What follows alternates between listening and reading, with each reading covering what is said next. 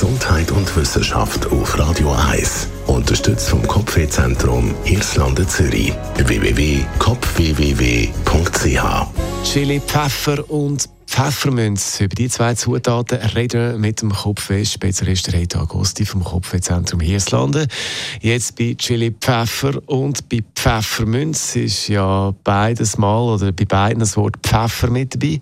Zufall? Nein, das ist kein Zufall. Pfeffer ist ja äh, nicht nur scharf, sondern es ist eben auch heiß und Pfeffer aus dem Chili Pfeffer geht an eine heiße Bindungsstelle im Körper und die sitzt auf Nerven und vermittelt eben das Gefühl von Hitze und Hitzeschmerz. Der Pfeffermünz der geht an eine Kältebindungsstelle und vermittelt eben das Gefühl von Kälteschmerz. Ich kenne das vor allem aus Duschgels zum Beispiel, die können, äh, gerade in der intimen Region relativ unangenehm sein.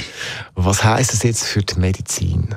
Also das kommt ja eigentlich, das ist eine, eine volkstümliche Bezeichnung, aber man hat vor etwa 20, 30 Jahren hat man tatsächlich Bindungsstellen gefunden für die beiden Moleküle. Das eine ist das Mentholmolekül aus dem Pfefferminz und das andere ist eben das Capsaicinmolekül aus dem Pfeffer. Und beide haben Bindungsstellen und die funktionieren auch analog. Also beide vermitteln zuerst einmal eine Kälte oder einen Wärmereiz und wenn es dann eben intensiver gibt, einen Hitzeschmerz oder einen Kälte. Schmerz. Und das kann man medizinisch ausnutzen.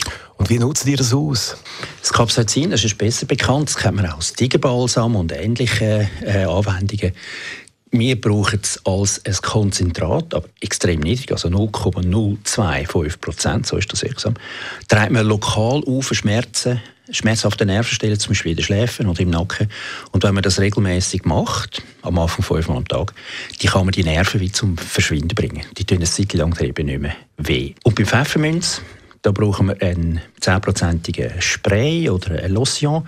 Und zwar auf schmerzhaften Stellen nach Gürtelrose. Gürtelrose geht ja im Alter zum Teil gar nicht mehr weg und ist ein Leben lang berührungsempfindlich.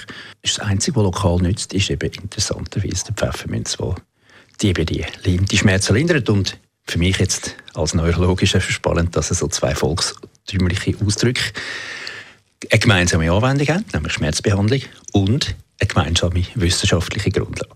Jetzt müssen die beiden Zutaten auch noch pharmazeutisch verarbeitet werden oder nützt das auch, wenn man es äh, unverarbeitet braucht, eben Chili-Pfeffer und Pfefferminz einfach isst? Gut, ich kann natürlich mit diesen beiden kann, ich kann es essen, oder? Und, und äh, vor allem den Chili-Effekt, den kennt man natürlich im Maul. Ich habe nämlich ein taubes Maul, ich tue meine Nerven äh, runterfahren, also man kann dort schon etwas bewirken.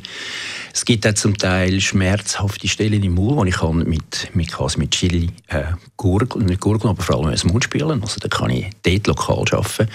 Aber ähnlich mit dem Pfefferminz, zum Beispiel wenn ich jetzt äh, Magen-Darm-Trakt Schmerzen habe, kann ich also den Pfefferminz in dem Sinn löffeln und habe wenigstens ein paar Minuten Schmerzlinderung. Also funktioniert schon auch dort. Der Dr. Reto Agosti, Kopfweh-Spezialist, ist das gewesen, zu der Wirkung von Chili Pfeffer und Pfefferminz zum Nachlesen als Podcast auf Radio 1.